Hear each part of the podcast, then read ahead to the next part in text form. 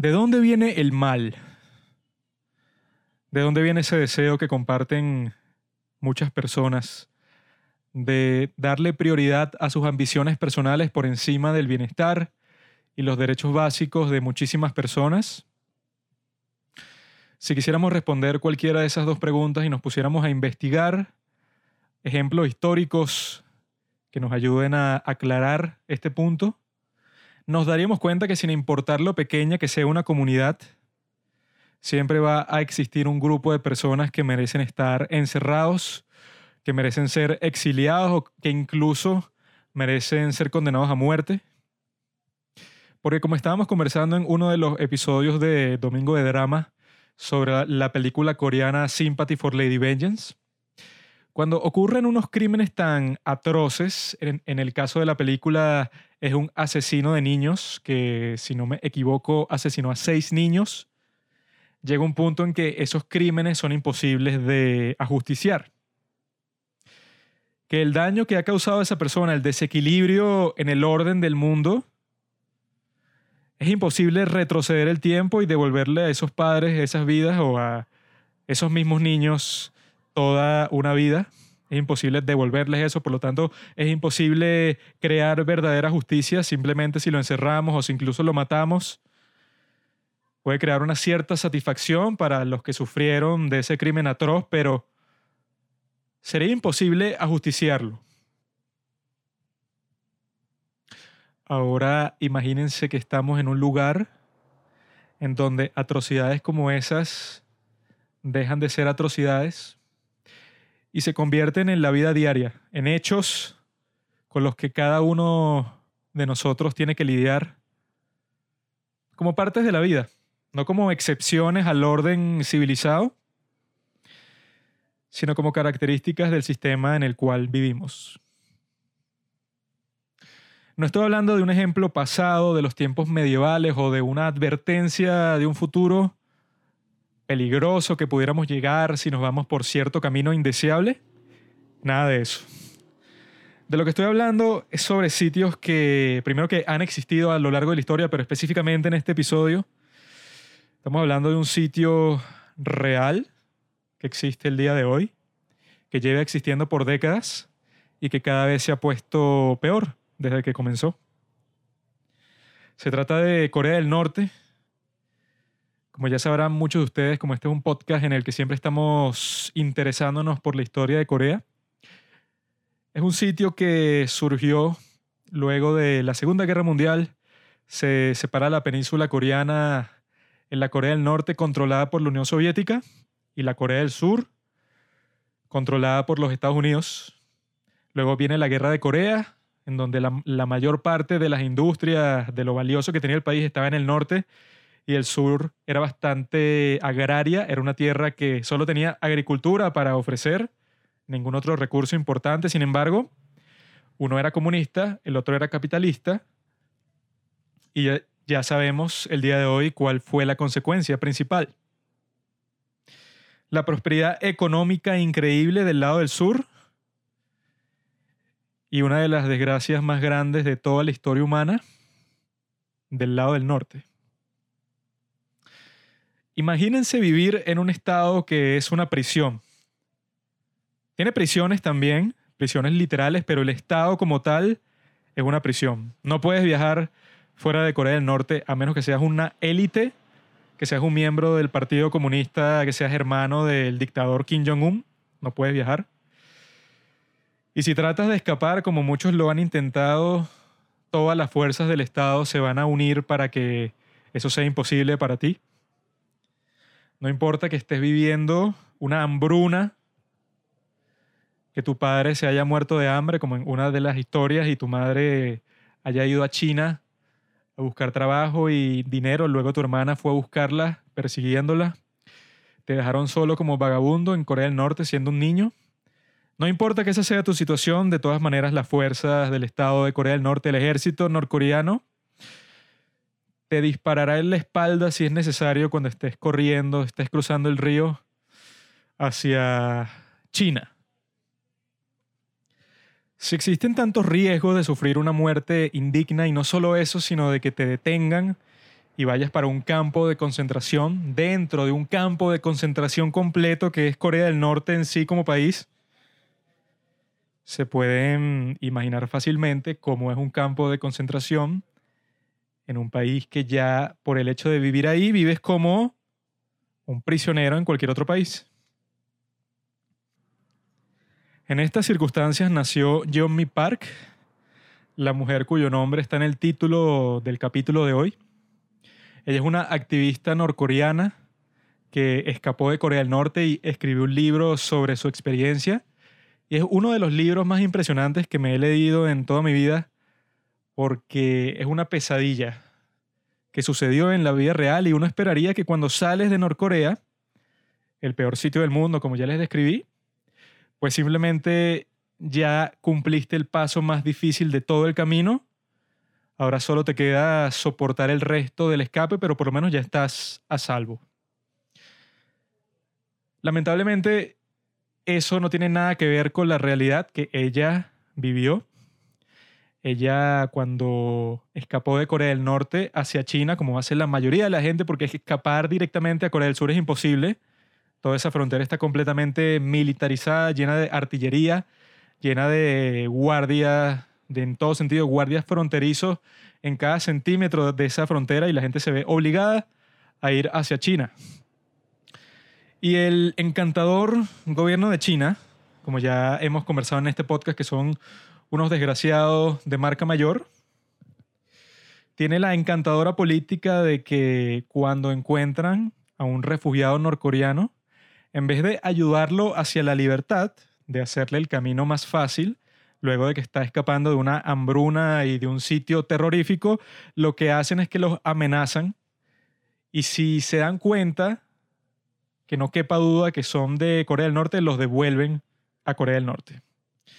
Y si tú eres devuelto a Corea del Norte, el único destino que te espera es la tortura, hasta que mueras.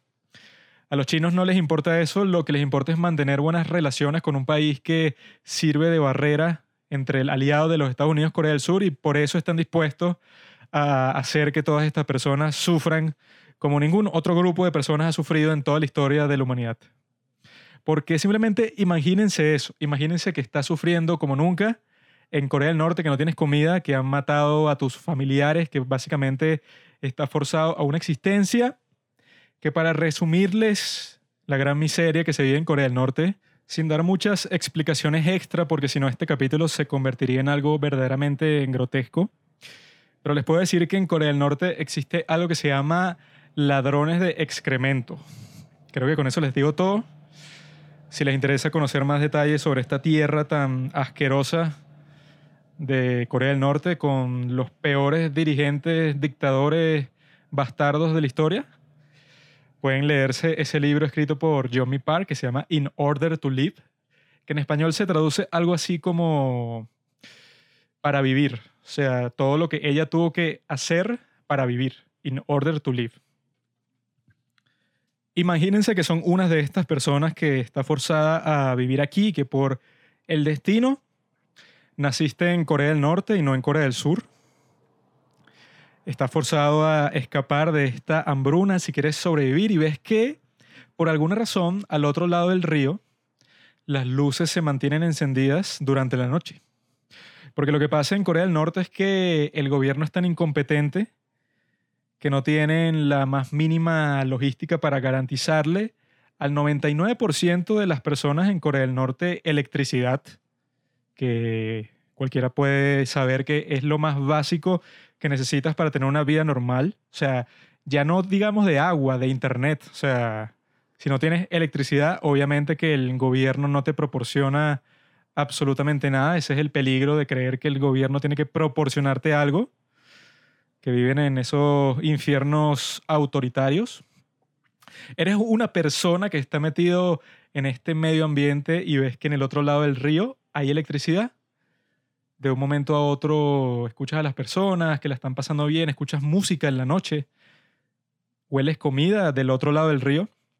y te empiezas a preguntar si no tendría más sentido acercarse a eso que seguir soportando una miseria inimaginable para cualquier persona que esté escuchando este podcast.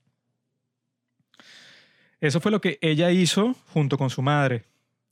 Antes ya las había precedido su hermana. Y lo impresionante es que todas las operaciones que suceden en esa frontera entre Corea del Norte y China resulta que son de tráfico humano. Lo que quiere decir que todas esas mujeres que quieren cruzar para salvarse del infierno de Corea del Norte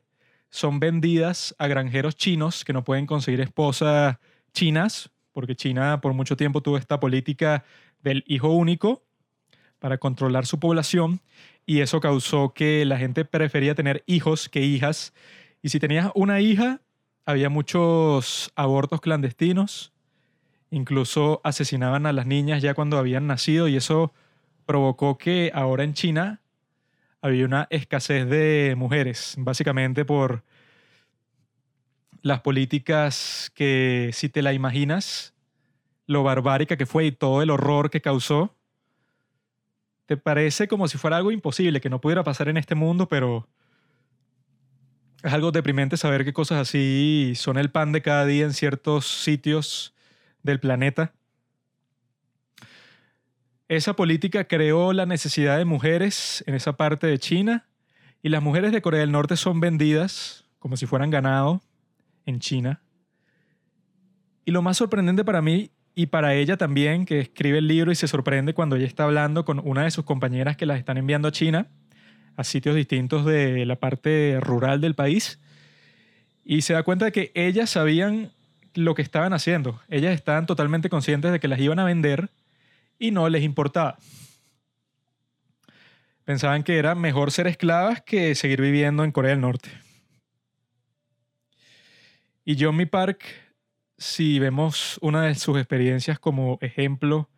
de lo que vivió en Corea del Norte, creo que cualquiera puede justificar todo lo que tuvo que hacer para sobrevivir. Ella misma se siente culpable de alguna de las cosas que hizo, que bueno, no, no quiero hablar por tres horas, pero les recomiendo 100% ese libro porque en realidad es increíble. Solo imagínense la cantidad de experiencias que tiene que haber vivido una persona para ponerse a escribir una autobiografía a los 21 años. Resulta que ella cuando vivía en Corea del Norte, cuando era una niña apenas, a los 11, 12 años, le iban a hacer una operación porque le dolía mucho el estómago y pensaban que era su apéndice, que se lo tenían que sacar. El problema era que tenían que conseguir todas las medicinas porque en el hospital no tenían ninguna, no tenían anestesia, no tenían antibióticos, no tenían absolutamente nada ni sutura, como también pasa en casi todos los países comunistas y socialistas. Entonces su madre tuvo que ir al mercado negro, tuvo que esforzarse y gastar todo el dinero que tenía ahorrado para comprar, así sea poca anestesia, para que le puedan salvar la vida a su hija. Los médicos estaban muy preocupados por su estado. Le están haciendo la operación y resulta que su apéndice no era el problema, sino que tenía los intestinos inflamados por alguna razón. Entonces los médicos comienzan a cerrarla luego de arreglar el problema y ella se despierta justo en ese momento. La anestesia que habían utilizado era muy poca, era una dosis muy pequeña comparada con la que ella necesitaba para mantenerse fuera de conciencia durante toda la operación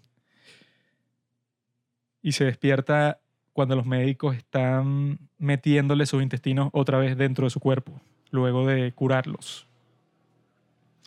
Ella dice que el dolor que sintió en ese momento es indescriptible. Y yo creo que no me puedo imaginar nada peor que el prospecto de que te curen en un hospital de Corea del Norte. Ella, solo con tener eso en mente, ya sabemos por qué tuvo que sí o sí escapar hacia China a una vida de esclavitud, a una vida de persecución, como le ha pasado a muchas personas que han ido a China creyendo que era la esperanza de la libertad,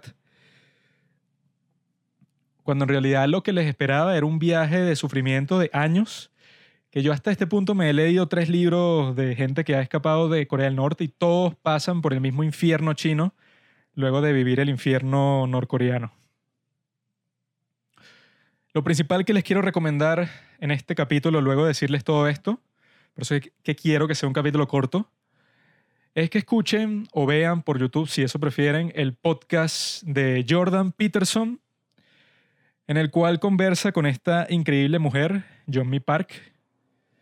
Conversan sobre su historia, que es increíble. Ella cuando la cuenta, no sé cómo lo hace, no sé cómo puedes vivir algo tan trágico, algo tan triste, algo tan intenso, tan brutal, y contarlo una y otra vez. ¿Por qué lo hace? Ella lo describe en el libro. Ella dice que ella sintió que era su misión a pesar de que se le rompe el corazón cada vez que cuenta la historia de, por ejemplo, cómo murió su padre, algo horrible, algo que te pone los pelos de punta cuando lo escuchas. Y, que el mismo Jordan Peterson, cuando él lo escucha, se pone a llorar varias veces durante el capítulo. Él como es un psiquiatra, está de todas las entrevistas que he visto que le han hecho a John. Park, que son muchísimas, tuvo una recientemente con Lex Friedman, e, ella tiene su propio canal de YouTube, tiene a muchas personas que la han entrevistado, ella ha dado charlas sobre su historia y bueno, si a ustedes les interesa bastante el libro, en vez de comprarlo por Amazon, pueden pasarnos un mensaje por los padres del cine yo se los puedo enviar a su correo, pero yo lo tengo en digital. Esta entrevista con el señor Jordan Peterson, que bueno, si lo conocen ya saben que es un tipo bastante elocuente, básicamente es un genio y se expresa muy bien. Él le hizo la mejor entrevista que yo he visto a esta mujer o a cualquier otro refugiado norcoreano porque no solo hablan de esta experiencia tan terrible que la dejó a ella, incluso es como una sesión de terapia, porque ella se sentía culpable por no poder salvar a su padre, tuvo una muerte terrible su padre luego de estar en un campo de concentración norcoreano, y ella se sentía culpable porque pensó que tenía una oportunidad para salvar su vida. Ella sentía que el hecho de que siguiera viva la estaba corrompiendo por dentro y Jordan Peterson le dice así como psiquiatra que no era su culpa, o sea, estaban purgando cosas muy profundas, sentimientos muy profundos en esta conversación. Dura aproximadamente dos horas y algo. No recuerdo exactamente, pero es algo increíble. O sea, es una experiencia buenísima la que yo tuve viendo este podcast y por eso se lo recomiendo muchísimo si les interesa todo esto que he estado hablando. Y que me parece que es muy importante tomar conciencia de eso y que también lo dice en este capítulo y por eso me parece muy importante, porque en ciertos sitios del mundo, en países privilegiados como los Estados Unidos y algunas naciones de Europa, tienen esta noción extraña de que están oprimidos, que en el capitalismo del siglo XXI están viviendo una pesadilla, algo horrible por la inigualdad que existe entre la riqueza, entre los ricos y los pobres, todas estas cuestiones que bueno, desde distintas perspectivas pueden tener distintas causas, ¿verdad? Sin embargo, todo este movimiento de Black Lives Matter en, los Estados Unidos, gente que quiere cambiar la cultura completamente, que dice que Estados Unidos es un país opresor, que para muchas personas es un infierno vivir en los Estados Unidos, que yo sé que eso es verdad, como lo es en cualquier país. O sea, tú puedes ir a cualquier país que esos socialistas descerebrados consideren el mejor del mundo digamos, no sé, Dinamarca, Suecia, y te vas a encontrar muchas personas pasándola terrible, como en cualquier parte del mundo. Eso, el sufrimiento es parte de la experiencia humana. Sin embargo, por razones políticas o por básicamente conseguir poder, dando el ejemplo más notable de todo este grupo de estúpidos que es la congresista de Nueva York, Alexandria Ocasio Cortés, ella todo el tiempo está diciendo que los Estados Unidos se fundó en el racismo, que básicamente los afroamericanos en los Estados Unidos están experimentando un infierno en la tierra, están siendo oprimidos por el racismo institucional, ignorando el hecho de que en muchas partes del mundo, como en Corea del Norte y como en Libia, existe la esclavitud el día de hoy. No es cosa de un recuerdo, no es cosa del pasado, está sucediendo y los Estados Unidos seguramente tienen poder para detener estas atrocidades, pero eso no le trae poder a ella, por lo tanto no le interesa.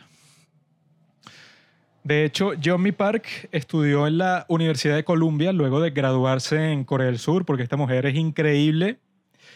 No solo cuenta su historia, no solo tiene tiempo para escribir su autobiografía, sino que tiene tiempo para graduarse en Corea del Sur,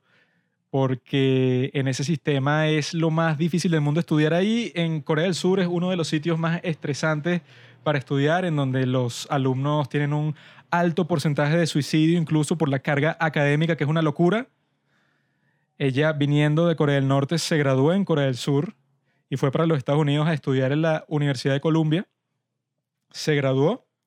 Y cuando estaba conversando con Jordan Peterson le dijo que ella podía sentir las vibras de la represión latente izquierdista en estas clases, porque era esta propaganda de que unos profesores le decían, no, que el capitalismo es malvado, que todos somos racistas, así no seas racista, activamente eres racista pasivamente si no eres afroamericano. Otra de las joyas de la intelectualidad que se ha vuelto mainstream en los Estados Unidos sobre todo y que si no prestas 100% de atención y seriedad a los pronombres de una persona y no te refieres a ellos, incluso si lo haces por accidente, no te refieres a ellos con los pronombres que más les identifican, entonces básicamente estás cometiendo un genocidio transfóbico. Ella en varias ocasiones dijo que trató de intervenir en ciertos momentos tratando de compartir su opinión y su experiencia en Corea del Norte, en un sitio verdaderamente represivo. Le parecía ridículo eso que dije en este momento, que se, que se llore tanto por la esclavitud en los Estados Unidos que se terminó hace muchísimos años, cuando el día de hoy sigue existiendo esclavitud en Corea del Norte, en China, en muchos sitios de África, pero esa no es la esclavitud que le interesa al Partido Demócrata de los Estados Unidos. Ella dice en esta conversación que le pareció muy extraño que estas personas que básicamente viven en el país en donde todo el mundo quiere vivir, que tiene el porcentaje más grande de inmigrantes de cualquier otro país, estos ciudadanos estadounidenses que nacieron con todos los privilegios posibles con los que puede nacer una persona, sentían la necesidad de reprimir a los demás, de decir que no puedes hablar en ciertos términos, pensar ciertas cosas, decir ciertas palabras, empiezan con esa represión colectiva, porque creen que hace falta para cambiar su sociedad de lo terrible que es, porque John Me Park en realidad viene de un sitio en donde el mundo es tan terrible como esos privilegiados de los Estados Unidos y de otras naciones de Occidente creen que sus propios países son. Por eso creo que es bastante enriquecedor escuchar esta conversación entre Jordan Peterson y John Me Park, en el podcast de Jordan Peterson, porque Jordan Peterson era un tipo que como profesor en Canadá tuvo muchas controversias sobre ciertas leyes que trataban de limitar lo que podías decir o no decir en el campus. También es un tipo que tiene un pensamiento bastante particular sobre superación personal, es alguien bastante respetado, pero al mismo tiempo alguien que lo atacan constantemente como alguien que es un fascista, que es un nazi y que si has pasado cinco segundos escuchando a Jordan Peterson te puedes dar cuenta que es una gran estupidez. Y no solo eso, sino que John Park ya tenía una especie de relación con él porque ella fue a una charla de Jordan Peterson cuando apenas había salido de Corea del Norte y le encantó, se dio cuenta de que él había tocado profundamente la vida de muchísimas personas y que ella misma se sentía súper conectada con el mensaje de Jordan Peterson que tiene que ver con la responsabilidad individual, tiene que ver con que tú tienes el poder para cambiar tu vida, tienes la fuerza de voluntad para hacer posible todo lo que desees, pero con la condición de que tienes que estar consciente de que va a ser un sufrimiento, que va a ser difícil si en verdad quieres lograr algo significativo. A ella le encantó ese mensaje y leyó mucho de sus libros. Es una conversación que incluso en ciertos puntos parece de padre e hija, porque llegan a un nivel de intimidad bastante profundo. Él ya había leído el libro de ella, ella había leído los libros de él. Es una conversación que me encantó y por eso quería darle esta introducción no solo a la conversación, sino darle un poco de contexto también. El contexto de cómo nació Corea del Norte y cómo se convirtió en este infierno sobre la tierra. Espero que les interese esta historia, que tomen interés por todas estas personas que están sufriendo tanto, tengamos empatía por todos estos seres humanos que están pasando por un infierno, como ya lo he dicho muchas veces, y es casi invisible. Es un sufrimiento que no está en las primeras planas de ningún periódico, que no se lleva mucha atención de la gente en Occidente, a diferencia de movimientos como Black Lives Matter, que está en la boca de todo el mundo, recibe donaciones millonarias todos los días. Sin embargo, el grupo que representa puede decir que está oprimido, pero bajo estándares de países civilizados como es los Estados Unidos. Del otro lado hay gente en todo el mundo que pasa por las experiencias más terroríficas del mundo Sin embargo, es un sufrimiento silencioso, como el de muchas personas en Corea del Norte, como el de muchas personas en el grupo de los uigures en China, que están haciendo sistemáticamente un genocidio en toda su cultura, los están desapareciendo del mapa, desde sus sitios religiosos hasta sus cementerios, los están borrando de China. Y gente así en Latinoamérica, en muchas partes, merece nuestra atención porque si siguen sufriendo en silencio, no hay oportunidad de que alguien haga algo, que exista un incentivo para salvar a todas estas gentes de la miseria que trae el autoritarismo, el comunismo y el socialismo. Es bueno recordar quiénes son los responsables de este desastre. Casi siempre son líderes que quieren concentrar todo el poder en sí mismos, como es la dinastía Kim en Corea del Norte, que son los líderes más despiadados del mundo después de Mao Zedong en China, que es adorado como un dios el día de hoy como Stalin, como todos los grandes monstruos de la historia, que ahí es que volvemos al principio de este episodio y nos preguntamos de dónde viene el mal. Todavía no podemos responder, por lo menos yo no sé, no puedo dar una respuesta breve ni compleja, en, en verdad no tengo idea. Sin embargo, siempre debemos contrarrestar todo lo que nos parece injusto a nivel local es como que mucho más simple saber qué hacer, pero cuando se convierte en algo internacional, en algo masivo, algo que está muy lejos de nosotros, es mucho más fácil desentendernos de toda esta cuestión, pero creo que es importante para que no terminemos como otra de las grandes tragedias de la historia, el genocidio de los judíos en la Segunda Guerra Mundial. Algo que supuestamente no podía volver a pasar, ha pasado unas cuantas veces, otra vez, está pasando actualmente y Creo que es responsabilidad de todos nosotros familiarizarnos con los peores sucesos de este mundo para por lo menos intentar que no vuelvan a pasar y que los responsables paguen, al menos para satisfacer a las víctimas, porque lamentablemente, como ya dije, encontrar justicia luego de las atrocidades que se vuelven parte de la vida diaria, lamentablemente es imposible. Sin embargo, siempre hay que hacer el intento de ser mejores.